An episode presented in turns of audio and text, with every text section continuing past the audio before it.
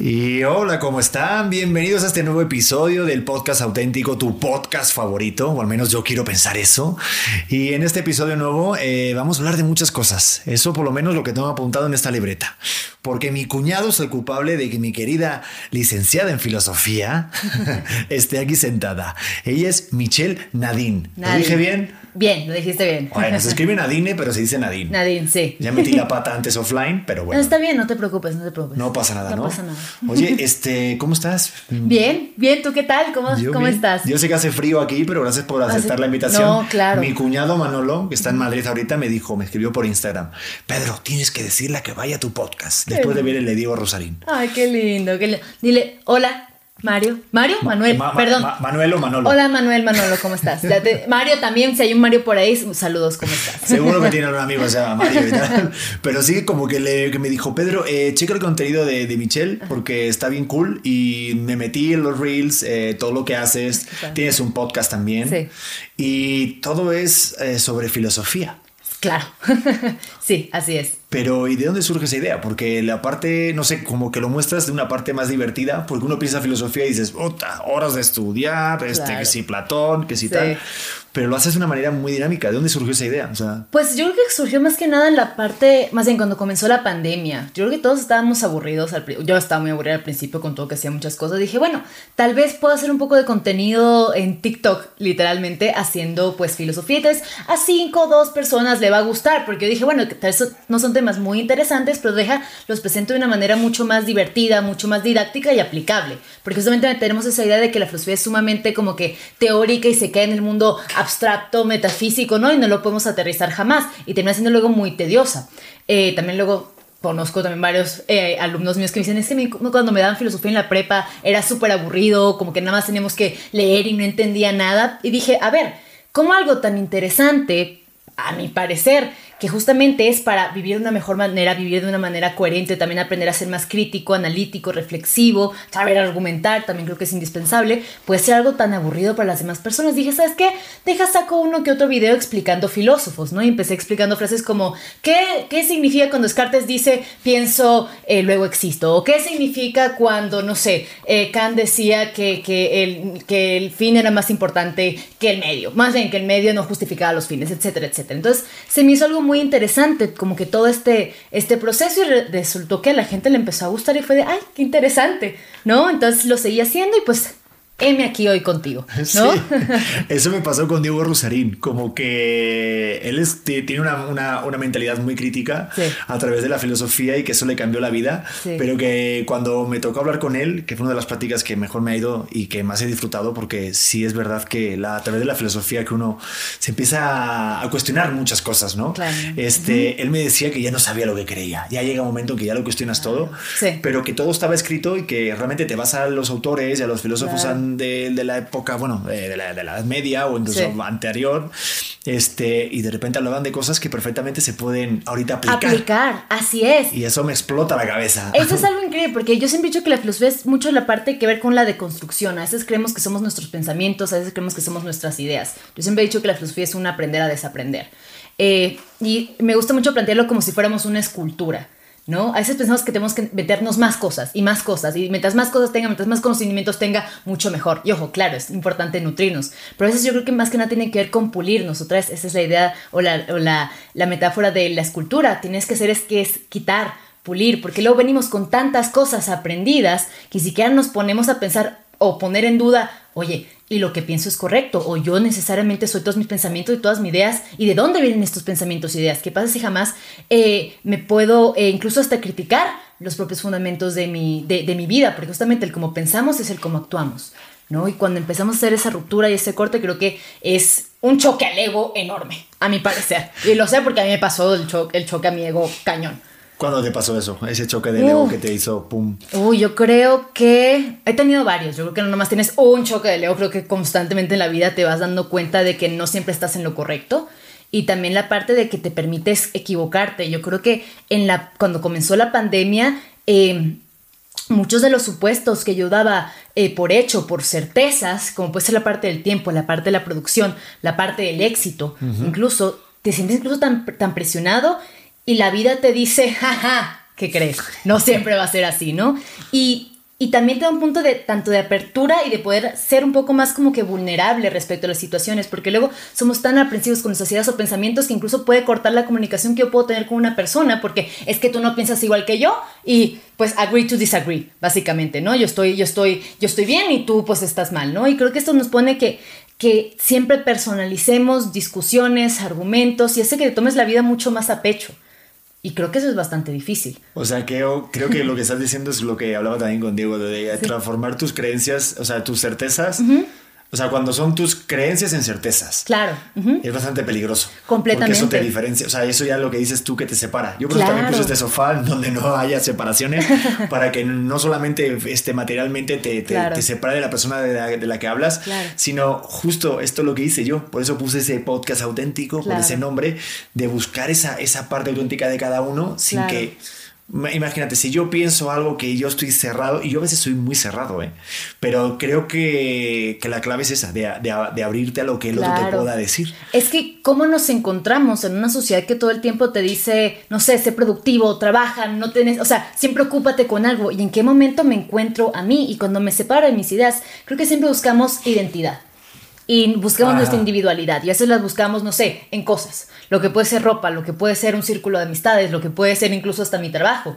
Pero soy mucho más que eso y eso tiene que ver con una concepción estoica. Yo no soy las cosas externas, yo no soy mis circunstancias, yo soy yo dentro de las circunstancias. Y es lo que me ayuda a mí es ver que la felicidad no se encuentra en las cosas eh, materiales, sino que se encuentra en mi propia persona. Pues si siempre me busco a mí en otras cosas más que en mí mismo, aquí es lo difícil. Por eso justamente el filósofo o la filosofía lo que me ha hecho a mí es justamente la parte de tener que verme al espejo, incluso a, ver, a veces ver cosas que tal vez no me gusten, no me encantan, pero si no las veo, si no tengo un punto de partida con el que trabajar, ¿cómo puedo encontrarme? Porque es la pregunta creo que más importante en el mundo de la filosofía, que lo decía Sócrates, ¿no? El, el, famoso eh, hombre, ¿no? ¿Cómo era?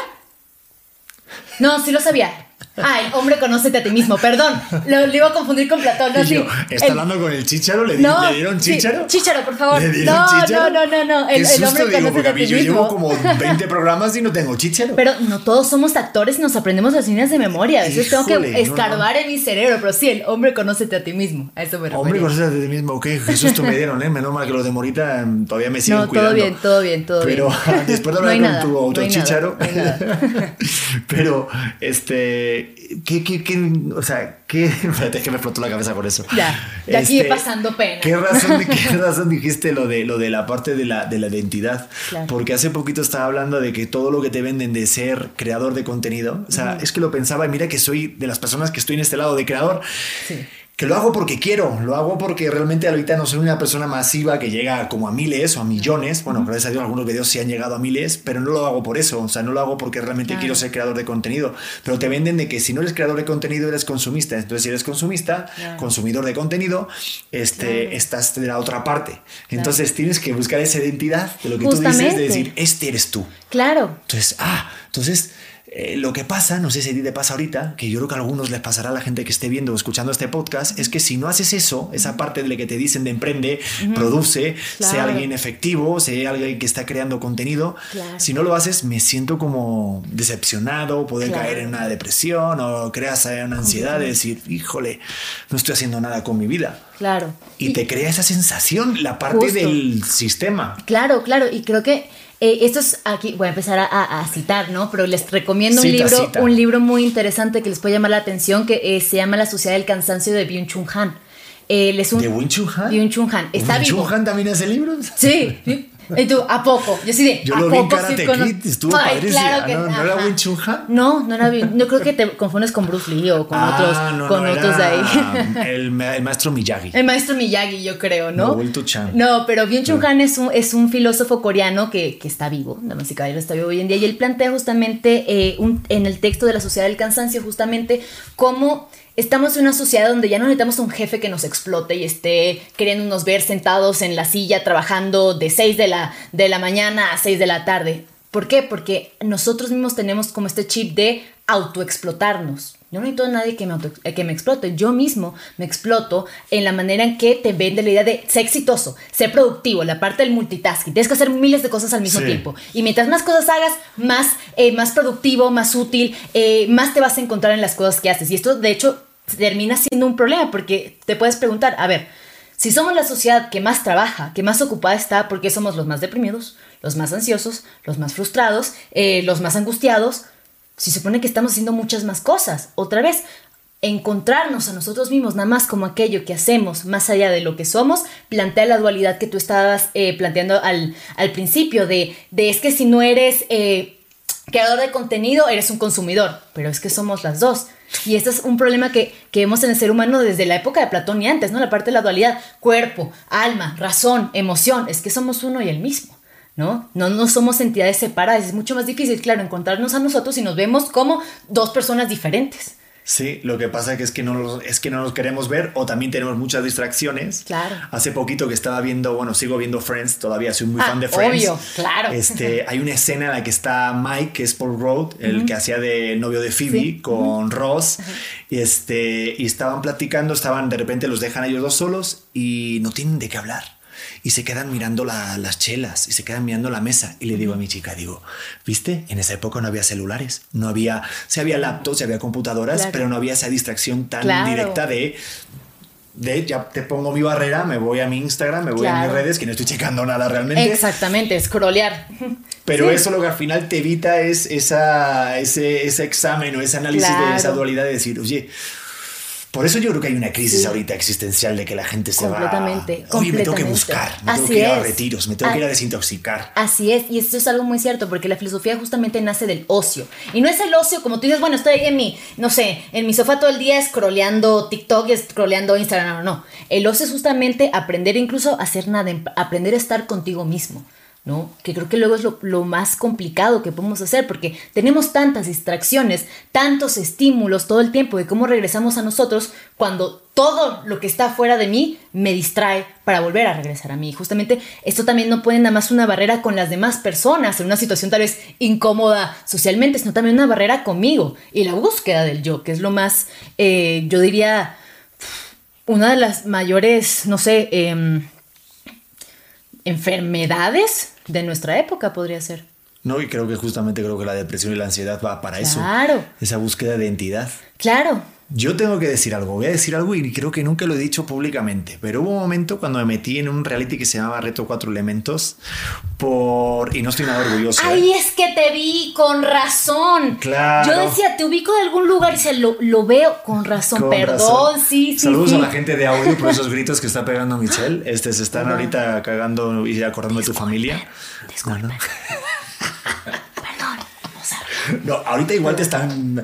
Da igual ah, también, aunque hables muy alto, muy poquito igual, ah. ¿eh? Pero. No, es broma, es broma. perdón, me emociono. No, pero sí, de ahí, de reto cuatro ah, Bueno, espero que no me hayas visto mucho porque perdí. Pero bueno.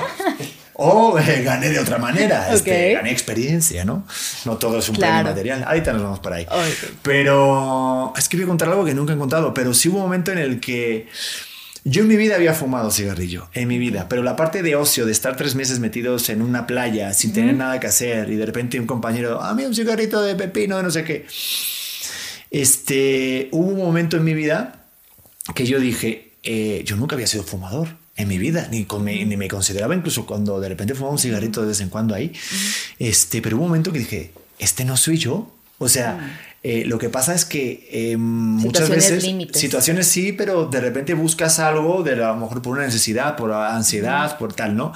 Pero qué curioso que yo estaba todo rato con una contradicción y un duelo interno de decir, yo en una hoja eh, de doctor, cuando de repente iba al doctor, me duele la garganta o estoy enfermo y ponía fumador, y yo decía, no, pero realmente me estaba mintiendo a mí mismo.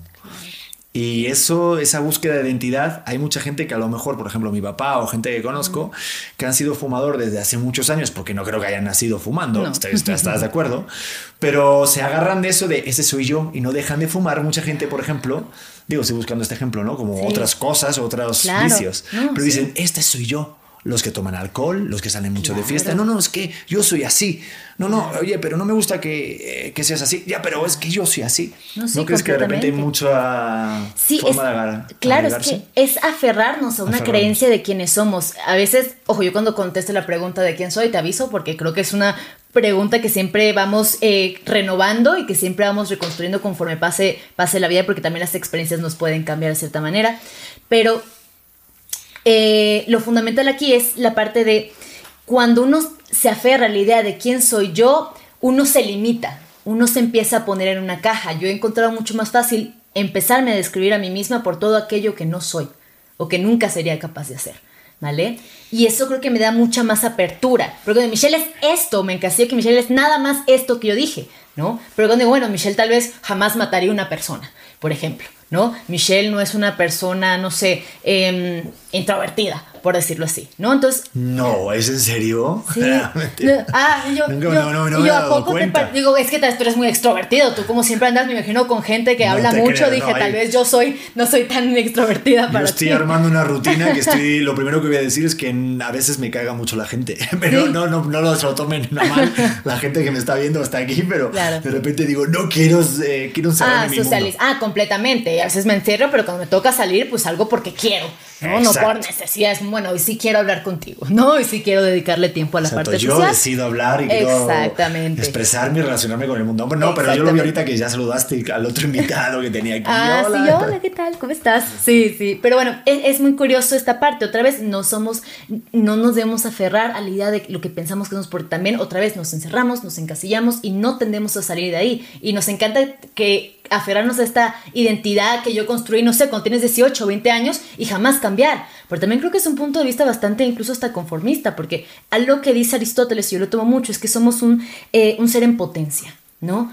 ¿A qué me refiero con un ser en potencia? Todos aquí tenemos potencialidad de convertirnos, idealmente estoy siendo sumamente optimista, ¿no? En la mejor versión de nosotros mismos, ¿no? Yo cuando llegué al mundo, yo estaba en la potencia de convertirme en doctora, de convertirme en dentista, de convertirme en, en, no sé, en abogada, en filósofa, etcétera, etcétera. Cuando voy creciendo me voy desarrollando en el mundo, yo voy tomando esas posibilidades, ¿no? Y me voy haciendo a mí misma conforme yo vaya viviendo, que fue lo que te dije de contestar la pregunta de quién soy. Tal vez el día que me muera te diga, no, ya sé porque siempre nos estamos buscando nosotros mismos a través del si destino. Si te mueres y dices que ya sabes quién eres, me voy a asustar, ¿eh? Ay, no lo sé. Va a estar muy cagado. Es que siempre está en construcción. Te puedo decir, sé quién soy ahorita, pero no te puedo decir, este, esta es una sentencia de Michelle de aquí a los 50 años. Sí, no, no, que no sé la terminología exactamente en filosofía, pero sí creo que hay una, no sé, una forma de hablar de que sí, exactamente. Yo no puedo, por ejemplo, eh, imagínate ir al futuro y hablar con un Pedro de dentro de 10 años o 5 años, porque jamás iba a entender el contexto ni nada de quién soy, ¿no? O yo podría tampoco entenderlo,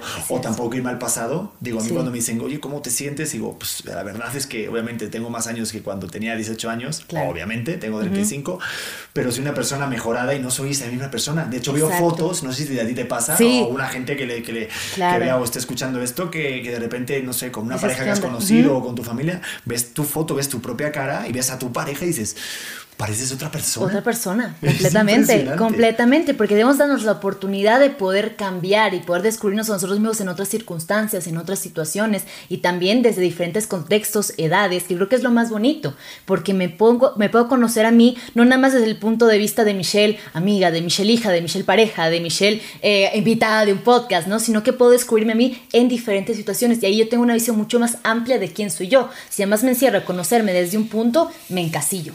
Sí, y más por las máscaras. Hace poquito hice un curso, este, Michelle, muy, muy, muy, muy padre, este, de Lucid Body, se llamaba así, de un, máster que, de un maestro que vino de, de, Los Ángeles y nos hablaba de la parte esta de, de Carl Jung, ¿no? Que yo creo que son de las marcas, de las máscaras y los estereotipos.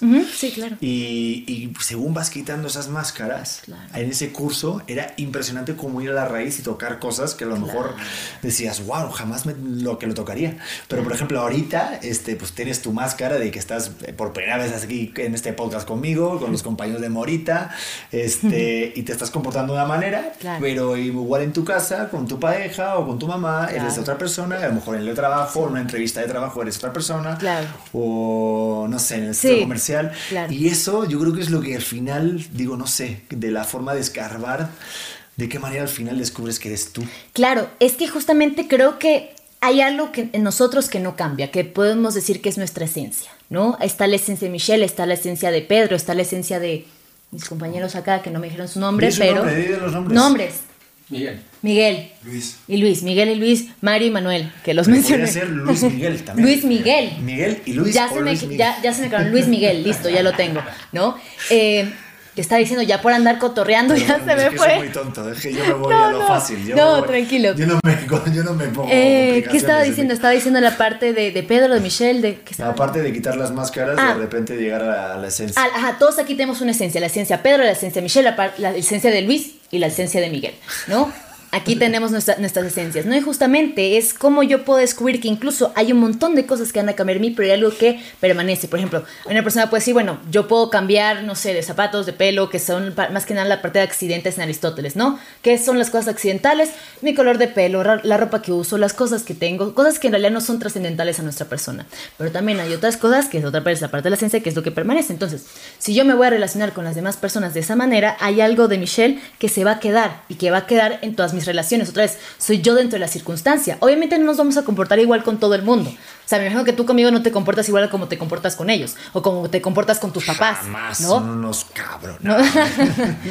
bueno, pero la cosa es que justamente, o tal vez con tu pareja no te vas a comportar como te comportas como tu, como con tu mamá. Y si sí, estaría muy preocupante. Estaría muy creepy. Estaría súper creepy, ¿no? Estaría Entonces aquí es justamente, muy Edipo, exactamente. Entonces aquí sería una, una parte en la que yo me puedo descubrir en estas circunstancias, pero siempre manteniéndome fiel y leal a mi persona. Sí, porque si no empieza luego a ver ahí una cosa. Sí, fragmentado, ¿no? Sí, a, Sí. Mí, a, mí, a mí eso me pasa. A mí eso de repente. Lo de ha Edipo. habido- Sí, no, no, lo de Edipo, no, bendito Dios. Lo no. confesó en cámara. No, por favor.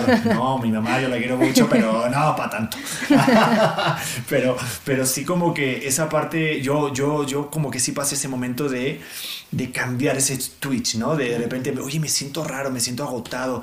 Y es que Claro. te, te sientes, como, como decía Jim Carrey en, una, en un video que decía que depressed, ¿cómo era? Este, ah, era como estar cansado de que tu, tu esencia, tu alma te Claro. está diciendo, estoy cansado de la persona que me estás diciendo que tienes Te- que te- ser. Exactamente. Ya, fue demasiado. No sé. Oye, no sé en qué momento nos metimos en esto. Pero No, ni bueno. yo. No, pero sí. vamos a estar ahí y ahorita salimos de ahí. Sí. Pero, pero sí, creo que, que muchas veces, y pasa en las redes, pasa, este, yo lo veo cuando me toca hablar con TikTokers o me pasa o me toca hablar con gente que es, tiene muchos seguidores en redes, es muy complicado encontrar la misma esencia en las redes que aquí. Claro. No sé, es muy complicado, ¿no? Y eso creo que al final esa parte contradictoria, ese conflicto, Claro. es lo que al final dices, ah, pues yo no sabía que estaba en depresión. Claro. Ah, yo no sabía que este señor, porque uno muestra la sonrisa o uno Claro. muestra la parte que quiere mostrar, Claro. pero, pero sí. es ¿no? que nuestro mundo interno yo creo que honestamente no lo compartimos con todo el mundo, ¿no? O sea, que yo venga acá y te diga, mira, Pedro, fíjate lo que pasó y te cuento un montón de cosas. O sea,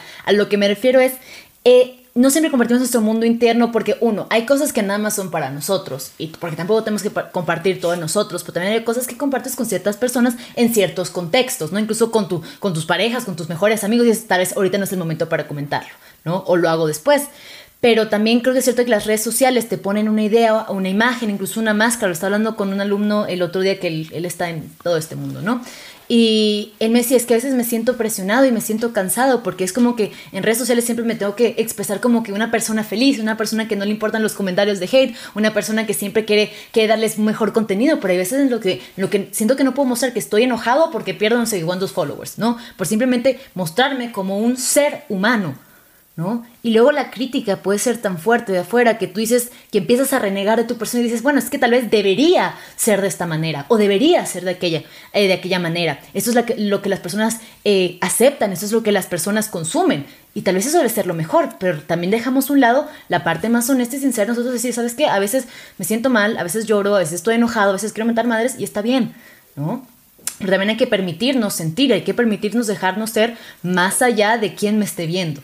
Sí, lo que pasa que ahora, no sé, ahorita como que mucha gente viendo y no sé, eso de la parte de hacer cosas para que la gente lea un tweet o que te esté viendo en Instagram o que te vea en Facebook, ya Sí. sea un live o no un live, de repente dices, ay, no voy a comentar esto, no vaya a ser que se vaya a ofender tal, lo que bien dices de tu alumno, que por ejemplo pues se sentía así, pero no hay esa libertad ahora de, de pensamiento, de esa forma de, ah, pues este chico, y, y, creo que pasa más cuando de repente eres una, un influencer o una, no, odio esa palabra, mejor como un líder de opinión o gente que tiene una audiencia más masiva, y de repente escribes algo o, o mandas un video o subes algo y te pueden criticar y te pueden acribillar y pueden acabar, o sea, te puede afectar muchísimo. Porque también a las personas les encanta encasillar, o sea, como nosotros también nos encanta encasillarnos a nosotros mismos para entenderlo, a entender, entendernos a, las otras personas también. Eh, pone tú, bueno, tú que estás en este mundo mucho más tiempo que yo, ¿no? Dices una estupidez. ¿No? Al aire. y tú, Ha pasado, ¿no? Cuando sucede, es como que la gente piensa que ya no te puedes retractar, que ya no puedes pensar distinto y no te puedes decir, ¿sabes qué? Perdón, tal vez lo dije, lo dije malo, ¿sabes qué? Soy un ser humano, tal vez estaba muy cansado, tal vez me trabé, tal vez estaba nervioso, tal vez ese día tuve un mal día y simplemente no tenía la mejor energía para hacer X o Y show. Y es completamente normal. Pero otra vez, nos gusta, creo que a veces, negar la humanidad de otras personas porque es lo que nos gusta ver, lo que nos gusta consumir, como un ideal o como algo aspiracional. Pero es que esas no son las personas reales. ¿Y en la filosofía había, hay alguien que habla de los cambios de opinión? o sea, del cambio Yo creo que todos. Porque ahorita está todo muy, muy tachado de que de repente digas, oye, pues escribí esto tal día, pero ahorita pienso lo, otro, lo contrario. O ahorita pues puedo tener en duda estos dos pensamientos. O sea, ¿por qué hay que estar o eres del equipo A o eres del equipo B en todo? Creo que esto tiene algo que ver más con nuestra, nuestra generación o nuestra, nuestra realidad. De hecho, San Agustín y varios filósofos, Platón también, tú lees los libros de los diálogos de Platón cuando era joven y luego lees los diálogos de Platón cuando era viejo y te empiezas a dar cuenta que hubo un cambio de pensamiento. Cuando son viejos los notas con mucha más apertura, con mucha más humildad, incluso diciendo, incluso hasta empezando a dudar lo que ellos tomaban como una certeza. San Agustín, de hecho, tiene un libro llamado Retractaciones, que ahorita se retracta de muchas cosas que él dijo y también hizo y vivió. Entonces, aquí la idea es que se acepte el error, pero si jamás tendemos a aceptar el error, ¿cómo vamos a avanzar? ¿No? Uy, pues me quedo con eso, Dios mío, me quedé alucinado. Oye, este, Michelle, yo, yo pensé hacer una cosa. Bueno, antes de, meterme aquí, yo te quería preguntar, porque yo, porque yo sé que eres maestra y llevas todos los cursos de, filosofía, ¿qué es lo que más de repente te preguntan los alumnos? Eh, ¿Qué es lo que más crees que de repente hay una, una, no sé, como una tónica general que digas, hay como una masa que digas, esto es el común denominador? de lo que está sucediendo, sobre todo serán más jóvenes, ¿no? Serán chavitos o chavitas no, mayores. Sí, no, sí, tengo alumnos de incluso hasta de 60 años, tengo de todas, mis, mis alumnos más jóvenes tienen 20, ya todos los demás tienen hasta 60, 30, 40. Está bastante cool. Pero ¿qué es lo que más? ¿Hay algo, algo así que se asemeje de repente con tantas generaciones que mm. digas, pues, pero esto es lo que más de repente... Yo creo que algo que más me preguntan mis alumnos eh, uno, la pregunta general de cómo comienzo, ¿no? En el mundo de la filosofía, pero creo que la pregunta más interesante que ellos me han podido hacer es otra vez creo que la pregunta por el yo. O cómo hago para cuestionarme, básicamente. O sea, ¿por qué crees lo que crees? ¿Por qué crees, lo que, crees lo que crees? Podría ser, más de por qué crees lo que crees es porque, creo que es más un por qué soy como soy o qué soy. Creo que tiene que ver más con una pregunta existencial de quién soy yo y cómo puedo llegar a saberlo o cómo lo descubro. Básicamente son las bases de, su, pensamiento, las bases de su persona. ¿no? Por eso buscan luego la filosofía, siento que buscan más que nada respuestas sobre ellos. Y cuando encuentran, lo que yo he visto, cuando encuentran respuestas sobre ellos, como cuando les cae luego el 20 en la clase, creo que todo se vuelve mucho más fácil porque lo toman desde un punto de vista incluso hasta de aceptación, ¿no? Y se empiezan a construir desde ahí. Creo que buscan un punto de referencia. Qué curioso el siempre preguntarse quién soy o preguntarte esa parte. Digo, hay un gurú que se llama Shan Guru, no sé si lo has visto, este, bueno, de la India, y cuando le preguntan el sentido de la vida, de cuál es el fin, por qué, y él contesta, es impresionante. Eh, dice, qué curioso, eh, porque siempre estamos buscando años tras años eh, la respuesta, pero ¿se imaginan que no hubiera respuesta? O sea, ¿se imaginan que no hay que un no hay nada? Claro. O sea, que realmente hay un vacío, pero el ser humano tiene que saber por qué. Porque se cree tan importante y se cree tan el punto de, del más importante del planeta y del sistema solar que tiene que conocer una respuesta. Pero imagínense que simplemente es el, mero hecho de estar tirado en la selva como animal y comerte tu uva. Digo, por decírtelo así de forma primitiva. No, no, está perfecto. De hecho, eso tiene que ver mucho también desde una postura taoísta, esto lo aprendí con Alan Watts, justamente estamos tan sedientos del sentido de la vida que tal vez justamente nada nos satisface porque, porque no, tal vez qué pasa que no tenga sentido. O el sinsentido de, de Camus, igualmente, qué pasa que la vida, pues es que, otra vez, creo que parte del punto de vista de la aceptación. pues acepto que tal vez no tenga sentido y hago lo mejor con lo que puedo y con lo que tengo, ¿no? Sí, lo que pasa es que siempre tienen que buscar como esa forma de aferrarse. Claro y de, y de, decir de aquí soy. Porque a mí me pasaba ahorita, por ejemplo, este, llevando ocho años en México, eh, eh, hay muchas cosas, ¿no? Te, tienes que cambiar de acento, la cultura es diferente, este, obviamente estás fuera de tu familia, de tus amigos de toda la vida que te conocen y tú dices, este soy yo. Claro, cambian las concepciones de tiempo con el ahorita es muy Ah, también, el sí, ¿verdad? de repente ya Sí, el ahorita, en Venezuela es igual, ahorita es, es ya, aquí ahorita puede ser, ¿Ah, sí? es un tiempo indefinido. Luego hay verbos que también son diferentes, eh, ahí puedes coger el vaso, aquí no puedes hacer eso porque si no te denuncian, sí, sí. Eh, o, estás muy mal de la cabeza o muy necesitado. Oh, qué raro habla, ¿no? Eh, sí, no, es verdad, o sea, son muchas diferencias, pero eso también eso conlleva a que de repente dices... ¿Quién soy? Porque a mí me dicen, soy español, pero llego allá y me dicen que soy mexicano ¿Y por qué tengo que ser español, tengo que ser mexicano? Eh, ¿Por qué no puedo estar aquí y sentirme tal cual? Es, es, es bien... No sé, creo que necesito tu curso. No, cuando gustes, pero es que, es que esto es muy interesante. A mí me pasó algo parecido cuando llegué. Yo soy de Venezuela. Sé que ya no se nota porque no tengo acento, pero. No tienes eh, acento nada. Ya, se me pegan los acentos muy rápido. O sea, tal vez si un día voy a España contigo, se me pega el acento español. O sea, a mí se me pegan muy rápido los acentos, ¿no? Eh, pero cuando llegué acá también me sentía como que fuera de lugar. Decía, yo, yo creo una identidad pensando que mi identidad era soy venezolana, pero llego a México y estoy en México y me siento mexicana, pero tampoco voy a renegar mis raíces porque me gusta México y me encanta, ¿no? Y porque también me siento, a mí una vez me dijeron algo eh, muy curioso, dijeron, el mexicano nace donde le da su chingada ¿no? Y me, ¿Se pueden decir groserías? Sí, ah, pues es YouTube, pero luego nos, nos bantean, ¿no? Donde le puede dar su fregada gana, ¿no? Eh, y se me hizo muy curioso porque también es una parte de, de que y va a sonar hippie, pero sí somos hijos del mundo. Si eres de acá, si eres de allá, ¿qué importa? ¿No? Estoy acá y estoy existiendo como soy trato de hacerlo mejor con, con mi vida y con mis acciones. Voy a puntillar, fíjate esa frase, creo que la dijo Chabela Vargas. ¿Sí? Y dijo que los mexicanos son tan chingones que nacen en cualquier parte del mundo, o donde quieren, ¿verdad? Algo así según yo iba el dicho. Vargas fue, creo que sí. y es una maravilla, es una joya y es así como yo me siento porque porque sí, porque llego allá y me dicen ese acento y yo de repente digo, pues quiero mis chilequiles por la mañana, ya no quiero mi, mi magdalena, de verdad, o mis galletas de allá. Y está bien cañón esa búsqueda. Claro. Oye, pero este, se me ocurrió hacer una dinámica contigo, este, porque ya sé que llevamos un ratito, pero puede estar divertida. A ver. Eh, se me ocurrió eh, que viéramos noticias que han pasado durante este tiempo. Espero que cuando salga este podcast todavía estén seguramente sonadas porque sí fueron como muy llamativas, por decirlo de alguna manera, este, o virales, y buscarles el lado filosófico, ¿va? A ver. Este, Yo te lo cuento así como desde el espectador mortal. Ok. Y te leo la noticia y tú a lo mejor pues le damos un sentido filosófico de dónde lo ves. Claro. ¿Te late? Sí, me late, me late, me late. Esto como si no estuviera preparado. Se lo, se lo medio comenté antes, fuera de cámaras y de micros, pero no tienes idea de lo que te voy a leer. A ver. Pero sí, ¿no? ¿Te parece? Sí. Vale, aquí los de mis amigos de Morita seguro me van a apoyar de repente con el título pero nos vamos con la primera noticia, que ha aparecido hace poquito porque un emisario de la ONU dijo, puso un tweet y puso que con el 2% de la riqueza de Elon Musk podrían resolver el, el hambre en el mundo. A lo que de repente Elon Musk, ya sabes, este magnate, que dicen que es el Iron Man en la vida sí, real. básicamente. Dice, este, contestó y ofreció, yo creo que le pegó, no sé si en el, en el orgullo o algo ahí, bueno, ahí llame tú me dices. Dijo, a ver si sí. Y dice, ofrece, este, eso fue un portal, este, dice Tesla aquí, dice, ofrece 6 mil millones de dólares. Si la ONU muestra cómo resolverá el hambre en el mundo. Esta declaración fue la después justamente de que este emisario de la ONU pusiera el tweet y, dije, y dijo Elon Musk que eh, lo haría, pero si, si se, se, mostrara de forma pública y con toda la transparencia de que realmente el dinero que él iba a donar se, se destinará a, todo el hambre. ¿Tú cómo lo ves eso? ¿Hay una parte, mm. alguna cosa filosófica que veas o no? Mm.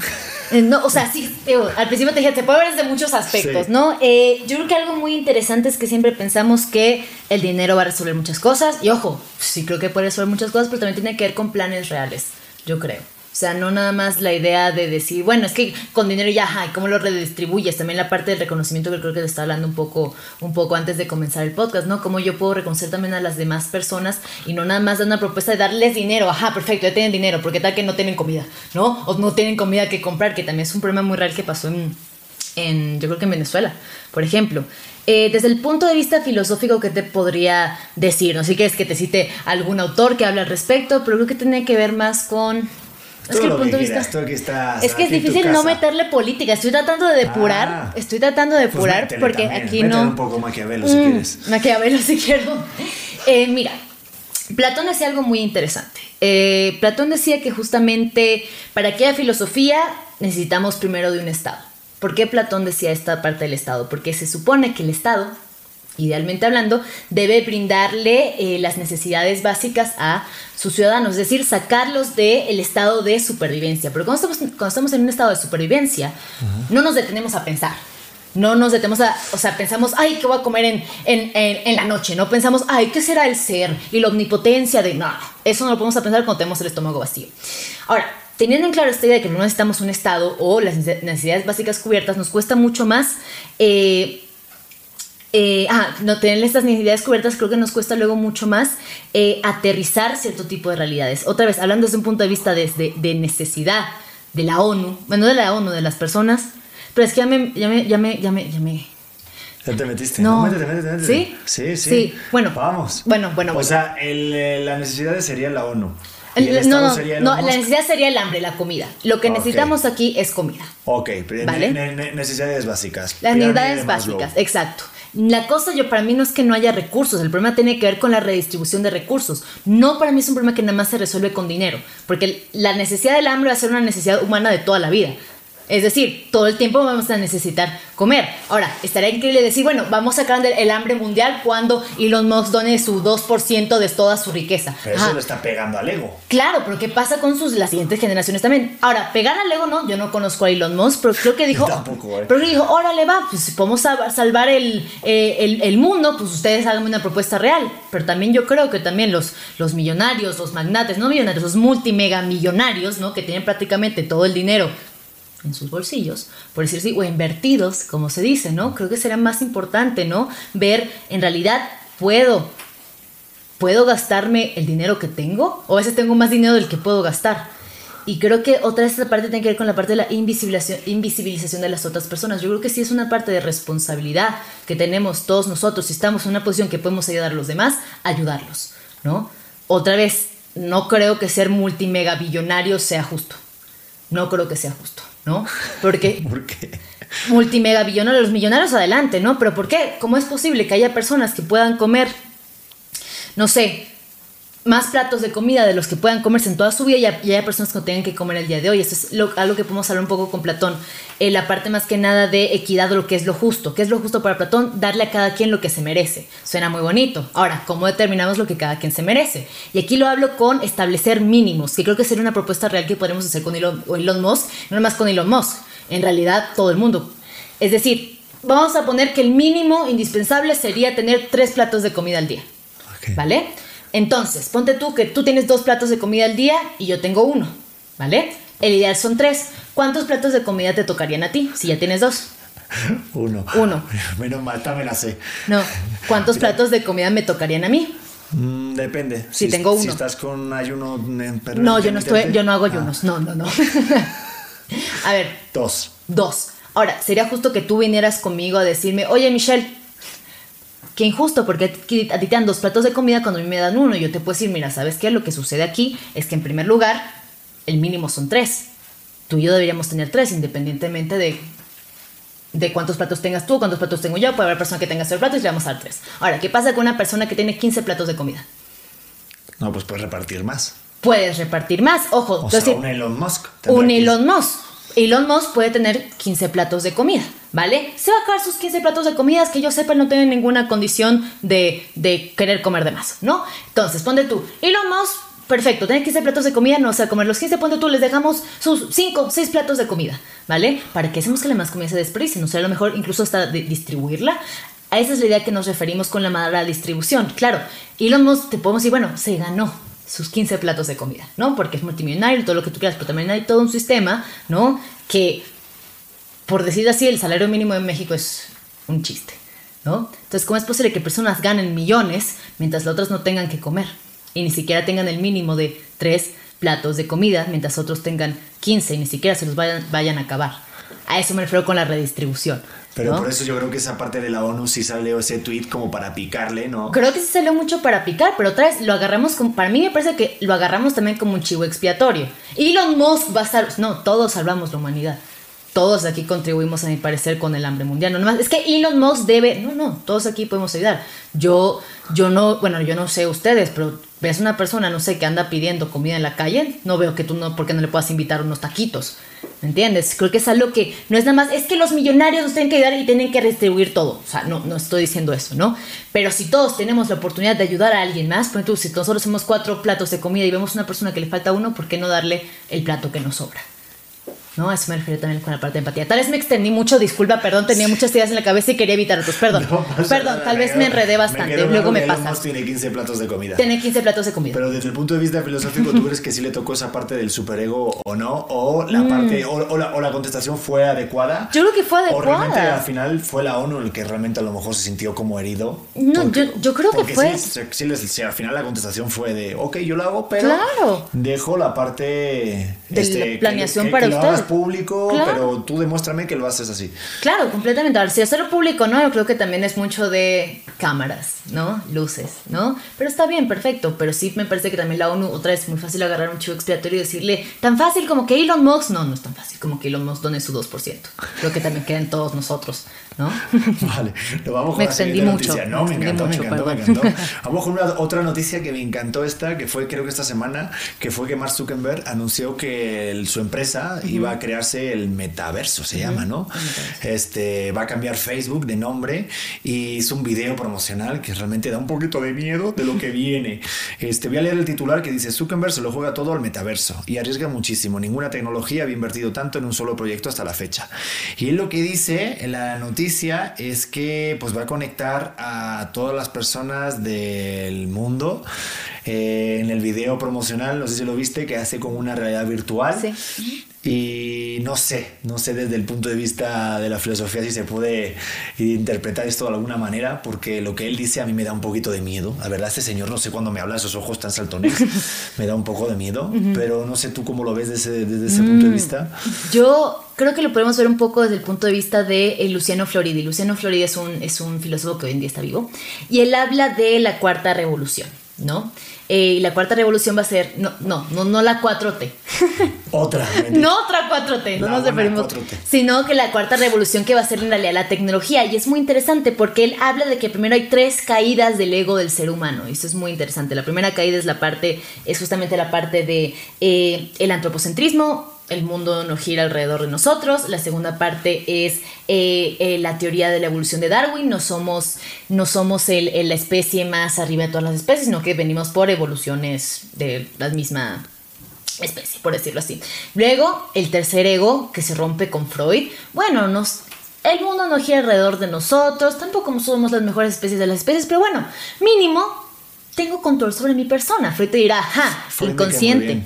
Sí, Ay, eso no es la parte que no me gusta de Freud. Sí, exacto. Ah, inconsciente, ¿no? En realidad no sabes qué es lo que está pasando dentro de tu cabeza. Eso no me gusta de Freud. Sí. Y tiene muchas fijaciones, Freud. Sí, Todo tiene, que ver cosas raras. Sí, pero aquí, aquí aceptamos a los freudianos. Amor y paz para los freudianos, ¿no? Pero bueno. Y ahí se empieza a caer el ego del ser humano. Pero aquí dice que estas fueron las revoluciones que cambiaron el mundo. Hoy en día la cuarta revolución va a ser justamente la parte de Em, eh, la parte de la tecnología, es decir, cuando el ser humano depende enteramente de los recursos tecnológicos. ¿Vale? O sea, necesitamos de la tecnología para reproducir nuestra propia vida. Y creo que el, el, COVID lo aceleró, o sea, a, a unas dimensiones, o sea, brutales. Ahora, con la parte del metaverso, a mí se me hace, uno, una propuesta muy interesante. La pregunta que haría es, ¿estamos listos? Porque entonces creo que la, la, la, tecnología, los avances se mueven mucho más rápido de lo que, lo podemos, de que los podemos pensar. O sea, ¿cuál es la parte ética que está detrás de todo este movimiento? Metaverso, perfecto. Ahora, lo utilizaremos. Otra vez, yo no veo el futuro, me encantaría. Lo utilizaremos para escapar de esta realidad incluso separarnos más de las relaciones con las otras personas, más allá de una pantalla de teléfono celular estando tú y yo al lado, o me voy a meter enteramente en un mundo completamente, eh, no te digo ficticio, pero sí eh, no real. O sea, no, no, como tal, no tangible. O sea, se vuelve real en la medida en que estamos inmersos en él, pero como tal, ¿cuál va a ser el límite? Ese es a lo que yo me pregunto. Yo me lo imagino como la película Game. ¿Tú la llegaste a ver? ¿O Gamer era? Una de Steven Spielberg, que era un jugador que se metía como una especie, justo de metaverso, que era una especie de Sims. O sea, como el juego de los Sims. Pero... ¿Como Ready Player One? ¿Esa? Esa. Esa, No sé, pero, pero sí, sí, es que me, acuerdo porque... Esa es la película, qué bueno, que me ayudaste. Ready, Player, Ready Player, One. Está buenísima y eso es justo de lo que de repente Mark Zuckerberg está hablando, que realmente va, va a meter otra realidad en la que igual, pues a lo mejor yo en este mundo, pues eh, no soy, soy de clase baja y ahí de repente empiezas a hacer mm, dinero o demás y en esa parte de realidad alternativa. Es que hasta qué punto no escapo de mi realidad porque simplemente no me gusta, ¿no? O hay algo mejor por allá. O sea, en el metaverso, yo creo que otra vez para mí el problema no es la tecnología. La tecnología va a seguir avanzando porque ese es su, ese es su labor. El problema es cómo la estamos utilizando y para qué la estamos utilizando. ¿no? Creo que Facebook hace poco, otra noticia, Facebook hace poco también eh, sacó una noticia eh, diciendo que justamente la plataforma le hacía daño a los niños, que justamente creaba un poco de depresión, no un poco de depresión, depresión, no, un poquito mucho de depresión creaba depresión justamente, que las plataformas de TikTok también generan mucha ansiedad porque te genera mucha dopamina cuando lo consumes, en el momento que no también, no sé, por ejemplo, ver cuerpos irreales en Instagram, ¿no? O vidas perfectas todo el tiempo. También te causa cierta ansiedad pensando, es que debo hacer eso otra vez. ¿Qué tal? ¿Hasta qué punto no, no estamos... Eh, eh, siendo incluso ciegos ante nuestra propia realidad porque no nos gusta o no es como este mundo idealizado que tenemos planteado, ¿no? Sí, y madre mía lo que se viene con este señor. Yo ya no leí nada más, pero este pues, ¿qué podría decir? A ver, este, voy, a, voy, a, voy, a, leer un poquito más. Dice, la conferencia de Facebook Connect de justamente hace dos días, este, al Mark Zuckerberg se le veía como un, juguete nuevo. Y me da miedo esto, ¿eh? Y dice, un juguete, dicho sea de paso, bastante caro. Tanto de salir rana podría sumar eh, dolores de cabeza a una compañía que padece migrañas crónicas de hace varios años. Esta noticia está escrita como muy de opinión, ¿no? Sí. Y es que la recién nacida Meta está invirtiendo cantidades ingentes de dinero solo en el desarrollo de este universo digital. Un desembolso que supone la apuesta más arriesgada de una tecnología en un único proyecto hasta la fecha. ¿Qué tal? Alucinante. Y ha invertido, ahí te digo la suma, 18.500 millones de dólares en investigación y desarrollo solamente. Y, la en realidad, en, realidad eh, virtual y en realidad aumentada, en RB y en AR. O sea, lo que es realidad virtual de la parte 3D, que hace poquito en los cines ya hay como una fase de una, una, sala de gamer. No sé si la has hecho, pero te metes una cosita pues como el videojuego. O sea, realmente te pones una cosa en los ojos, este, unos visores, unos audífonos y, y ves 360 y ves al compañero que está al lado y te crees que estás en otro lado. Y eso es lo que están invirtiendo. Sí, básicamente. Y la ONU pidiéndole dinero a Elon Musk. No me vete con Facebook. ¿No? No, pero sí, sí, se, se me hace muy, muy interesante. Y ojo, creo que también es algo ojo, creo que va a ser divertido, creo que va a ser innovador, creo que es algo que, que creo que incluso en las películas viejitas lo ponían, ¿no? Como justamente este mundo virtual y se me hace muy interesante, pero otra vez, creo que debemos plantearnos hasta cuáles son tanto los límites como de la ciencia como de la tecnología. La pregunta es, ¿tiene límites? ¿Estamos preparados? ¿Cómo lo vamos a utilizar? ¿Acepto términos y condiciones? O sea, creo que son preguntas reales que es más que nada que debemos abordar antes incluso de crearlo. Otra vez, comités de ética. Eso, pues es, cheque el comité de ética. Y vamos con 50, joder, vamos con la siguiente, va. Rápido, rápido, esta me encanta. Este, de Carlos Muñoz. El, el, influencer, bueno, pone aquí influencer Carlos Muñoz, ese es el coach motivacional. Este, hace poquito se hizo viral un video en el cual, este, pues está hablando en una conferencia a una de las empresas y le dijo a un camarero, a un mesero, este, y lo digo tal cual, ¿eh? Estaban hablando de la forma de lo que hablábamos al principio de la, del podcast, de ser emprendedor, de ser una persona que, que crea negocios que, que se invierte su dinero para tener más ingresos, bla, bla, bla. Y de repente dice, y leo textual. A lo, mejor mis amigos de Morita lo van a poner el video, pero si lo checan, bueno, vean el video y si no lo digo yo. El güey que está ahí parado está trabajando aquí y te agradezco mucho tu, trabajo. Está ahí y no está aquí sentado porque no tiene hambre. Eso es lo que dijo Carlos Muñoz. Digo, en el mundo de la filosofía, ¿cómo se ve esto? O sea, ¿cómo se ve de repente que alguien con un saco de colores señale al otro que está sirviendo al otro? O sea, de repente hubo muchos memes que estaban diciendo que realmente el mesero era el más listo porque estaba escuchando la conferencia gratis. Gratis, literalmente. Literalmente, no me Pero no sé si te viene de repente alguna cita o algún autor de mm. repente cuando lees este tipo de noticias o ves esto. ¿Qué tal? Me encanta irme a tu Google. Perdón, perdón, estoy yendo a mi Google. No, no. Eh Yo creo que otra vez creo que lo vemos desde un punto de vista incluso hasta de privilegio, que fue lo que te estaba diciendo un poco Ah, al ok. principio, ¿no? Eh, también aparte de asumir, yo estoy asumiendo mucho a la otra persona más porque está haciendo mesero y que no tiene hambre otra vez. Eh, creo que tiene esto alza lo que decía Levinas. Levinas es un filósofo eh, del siglo XX, es un filósofo eh, que estuvo en un campo de concentración, es judío y él habló mucho de la parte de la mirada, que nos dejamos de ver los unos a los otros. Y también cuando nos dejamos de ver los unos a nosotros, creo que lo que pasa es que tendemos a caer en estas, en estas, tanto asumir como deshumanizar de la misma manera. En Latinoamérica hay un fenómeno eh, muy interesante. eh, donde esto podemos ver también con otro filósofo llamado Paulo Freire en la pedagogía del oprimido, es un filósofo brasileño, que habla mucho de la dialéctica del opresor y del oprimido. Es muy fácil, yo creo, ponerse desde un punto de vista del opresor y criticar realidades que yo no conozco o realidades que yo no estoy viviendo. Ese es el problema del privilegio. Ojo, de los muchos problemas que puede tener el privilegio, ¿no? Que puede ser invisibilizar la realidad de la otra persona más porque tú no la vives. Y asumir que la otra persona tiene una realidad más porque tú la interpretas desde tu punto de vista. Por ejemplo, creo que tú y yo, tal vez tú y yo no podemos hablar de la realidad de una mujer de la Sierra Chapaneca eh, de, no sé, de origen indígena.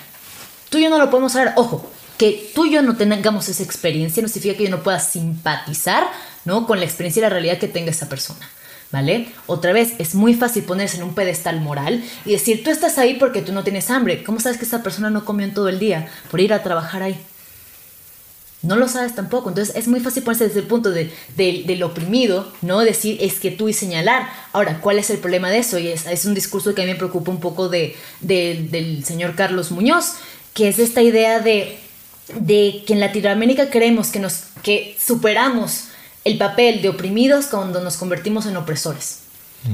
Y a mí se me hace mucho que el diálogo es eso, en conviértete en un líder, conviértete en tal.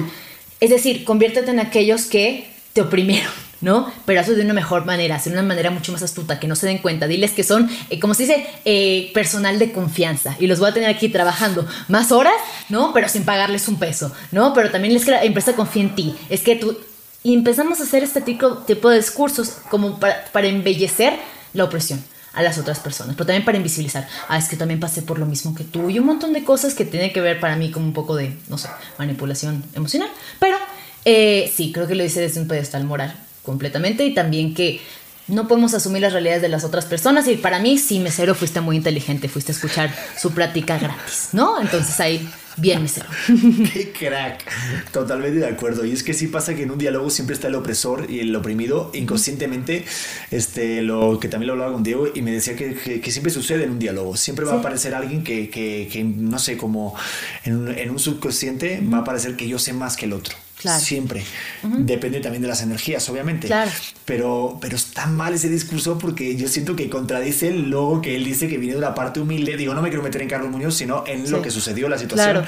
Pero sí muchos coaches intentan empatizar con la gente de que realmente todos tuvieron unos orígenes Sí, muy, muy muy, muy Ujú. humildes, de verdad, de, de situaciones precarias y de verdad de decir, wow, mira dónde estás, que llegaste, qué aspiracional eres. Pero rompe cuando de repente te metes con alguien que te está sirviendo a ti, cuando el verdadero arte del- de la humanidad es servir al otro. Claro. ¿No? Entonces, Sí. pues ya está, pues eso. ok, ok, ok. No, pero sí, ¿no? O sea, No, claro. de repente rompe realmente con el... Lo que pasa es que luego hay mucha publicidad y esto me da rabia y esto vamos con la siguiente noticia, pero de repente toda publicidad dicen que es buena. Entonces no sé si a lo mejor estará contento con hasta con ese tipo de publicidad. Yo creo sé. que sí. Mientras- Ay, no yo creo que hay gente que dice que mientras se hable de mí, o sea, no Ay, hay Dios ningún mío. problema. Mientras Eso me vamos con el Sí. super yo de Nietzsche. El super yo de Hijo. es, es difícil. ¿El super yo de Sí, Nietzsche o de Freud? Bueno, um, bueno yo, yo, yo decía el de Nietzsche. Ok, ok, vale, vale. Le, le hacía bolo Zaratustra. Zaratustra, pues el superhombre. El superhombre. El superhombre, el super yo es de Freud, por eso te yo. pregunté. Joder, ya me la, ya la cagué, ¿viste? Suspendido en esta. Vamos con la siguiente, que está, no tiene nada que ver así con lo que estábamos hablando ahorita, pero no sé, este, la puse aquí para hablar y ya vamos a terminar, pero esta noticia está haciendo boom en las redes sociales porque hay una conductora que está siendo buscada por las autoridades. Este. eh, pero quería ver desde el punto de vista filosófico cómo lo ves tú cuando de repente ella contestó. Eh, se le acusa de, es una presunta, digo, presunto, ¿no? Presunto siempre hasta que se demuestre lo contrario, de que debe 3 mil millones de pesos ella y su marido por lavado de dinero, este, creo que también este, por tráfico de, influencias y demás. Eh, vamos, lo, que lo están buscando y está puesto como ficha roja por la Interpol en 190 o más de 190 países en todo el mundo. Está buscado por las autoridades. No más. Nada más.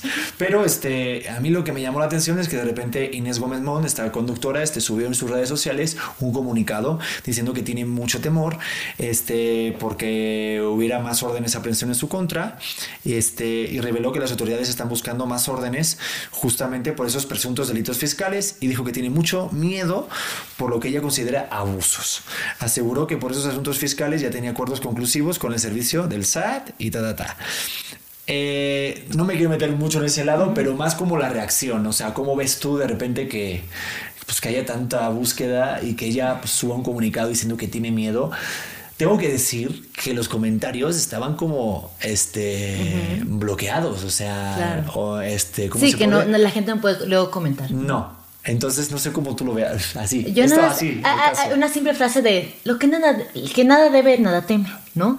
Eh, ojo, no sé, aún no se ha probado su inocencia, su culpabilidad, pero se me hace muy interesante su respuesta de que, de que ella tiene miedo de que se haga justicia, de que la prendan. O sea, miedo a, a qué exactamente, ¿no? Que te encuentren culpable. Porque honestamente, para mí la parte del miedo, para mí ya es una sentencia o, una, una confesión. Ojo, no, tampoco puedo decir aquí tal vez no, generalmente tiene miedo, ¿no? Pero para mí sí me parece otra vez que creo que tiene que ver con esta parte de... Em, la parte de la justicia, es que otra vez, ¿por mencionas estos temas y no puedo hablar de política? Pero eh, creo que es muy fácil vernos desde el punto de vista de la víctima, ¿no? Cuando fuimos mucho tiempo agresores, ¿no? O nos, o nos beneficiamos justamente de eh, las licencias que nos puede dar nuestra posición, nuestras, no sé, nuestras influencias, nuestros compañeros, y en el momento que la vida te va a pasar factura, ahí ya tienes miedo a que te la cobre. Y ojo, no sé, no sé su posición, no puedo hablar de, una interpretación de, su, historia porque no la conozco, pero creo que es normal tener miedo si sabes que hiciste algo mal, básicamente. Pero así con los datos que te acabo de dar, es de la parte mm. moral de repente que... Desde la parte moral. este, si un ser humano no tiene nada que temer porque haces un comunicado. Porque haces un comunicado. O la parte de ética, no sé mm. desde qué punto de vista. Pues creo que desde la parte de ética, en primer lugar, no te metes en un problema así. O sea, no, yo no sé, yo creo que en mi vida me metería en un conflicto de eh, parecido, pero creo que tiene que la parte de la ética podría ser un poco de eh, pensar, esto es lo que decían los estoicos, ¿no? Actúa de tal manera que luego no te arrepientas de tus actos, ¿no? Es decir, antes de actuar, antes de hacer las cosas, piensa tantito antes de hacerlas, ¿no? Ojo, esto no quiere decir que no nos vamos a equivocar, los estoicos dicen, vas, equivócate, pero no, no cometas el mismo error varias veces. Ahora, no sé cuántas veces ella cometió el error que la juzgan de, haber robado, de haber malversado 3, mil millones de pesos. o sea, eso sí es, o sea, toparte varias veces con la misma piedra. ¿Cómo eh, estarían los estoicos si estuvieran viendo sí, esto? Eh, no sé cómo dirían los estoicos, la verdad. Pero creo que te, o sea, creo que estarían preocupados, pero creo que tiene que ver con mientras lo estabas haciendo no tenías miedo, no estabas preocupada, sino hasta que te viene el, castigo, ¿no? Pero mientras que no tengo el castigo, estoy desinteresada y me sigo aprovechando. Pero cuando dejo de aprovecharme o, me encuentran o que me cachan, ahí sí, ay, pobre de mí, ¿no? O sea, tampoco hay que, hay que ser tiburones vestidos de peces, ¿entiendes? No sé, Estoy hablando desde asumiendo de, que su miedo puede, puede, implicar algo, pero otra vez no sé la situación. Bueno, pues ya está, pues nos quedamos con eso, no sabemos la situación. Pues esas son las noticias que tenía, ¿te gustaron? Se me hace muy interesante, creo que podemos hablar muchas cosas de esto, pero creo que aquí ya nos están corriendo. o sea, están así como... No, ya, se van. Ya. Sí, pero em, lo que me gustaría es que aprovechar para toda la gente que esté viendo y escuchando este podcast, si tienen preguntas eh, de repente o consultas de a lo mejor alguna noticia que ustedes vean y que Michelle lo vea desde el lado filosófico, estaría bien padre que lo enviaran, ¿te parece? a lo mejor un día hacemos un Insta Live, estaría también chingón. claro que sí. Pero me encanta que de repente buscar ese lado y de repente pues a, acudir a autores que yo que al final este dice, creo que era Will Smith que decía que todas las dudas que todo el mundo puede sentir ya están escritas en los libros. Claro Entonces cuando de repente, o Sabina también decía, dice, si tengo de repente algún retraso en un avión o un tren, no tengo preocupaciones porque yo tengo un libro siempre en la mano. Mm. Entonces creo que tú has leído muchos y eso al final nos ayuda a la gente de repente a un poquito ordenar lo que tenemos en la cabeza. Espero. sí. Oye, Michelle, muchas gracias. A ti, este, muchísimas gracias. por favor, para la gente que esté viendo y escuchando el podcast, tus redes y tu podcast para que te ah, sigan. Pues me pueden seguir a mi Instagram como cafeidos-bajo a mi TikTok como Michi Blond y eh, tengo un podcast llamado Kairos Podcast, que justamente hablamos de filosofía y otras cosas. Entonces están invitados a ver todo eso. También doy clases y cursos de filosofía por si les llama la atención. También es verdad. Entonces estoy a la orden para lo que necesiten y muchas gracias, Pedro. Estuvo bien, ¿no? Estuvimos ahí un ratote, ¿verdad? No manches. este. Me extiendo luego, perdón. Madre mía. Estuvo Miguel, Luismi, Luis Miguel, todos estuvimos aquí súper atentos. Gracias por el tiempo, por las ganas de estar aquí, por tu vibra, que tienes una energía bien ah, padre. gracias, y espero que pues, a la gente también les guste y que pues, sigamos haciendo estas cosas creativas y filosóficas. Esperemos que sí. A todos ustedes, gracias por estar otro día más. Apoyen, por favor, denle a suscribir. Esto se me olvida de, vez en cuando, pero es importante hacer así, que suene la campanita y suscríbanse, por favor. Les mando muchos besos, saludos y nos vemos en el siguiente episodio de este podcast, tu podcast auténtico.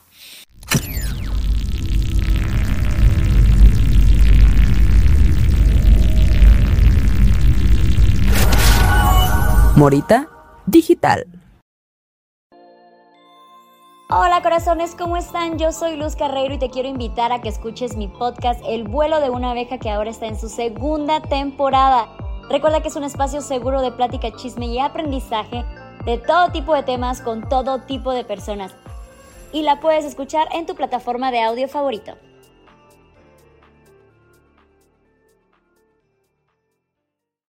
Lucky Land Casino asking people what's the weirdest place you've gotten lucky? Lucky? In line at the deli, I guess? Aha, in my dentist's office. More than once, actually. Do I have to say? Yes, you do. In the car before my kids' PTA meeting. Really? Yes. Excuse me, what's the weirdest place you've gotten lucky? I never win and tell. Well, there you have it. You can get lucky anywhere playing at LuckyLandSlots.com. Play for free right now. Are you feeling lucky? No purchase necessary. Void where prohibited by law. 18 plus. Terms and conditions apply. See website for details.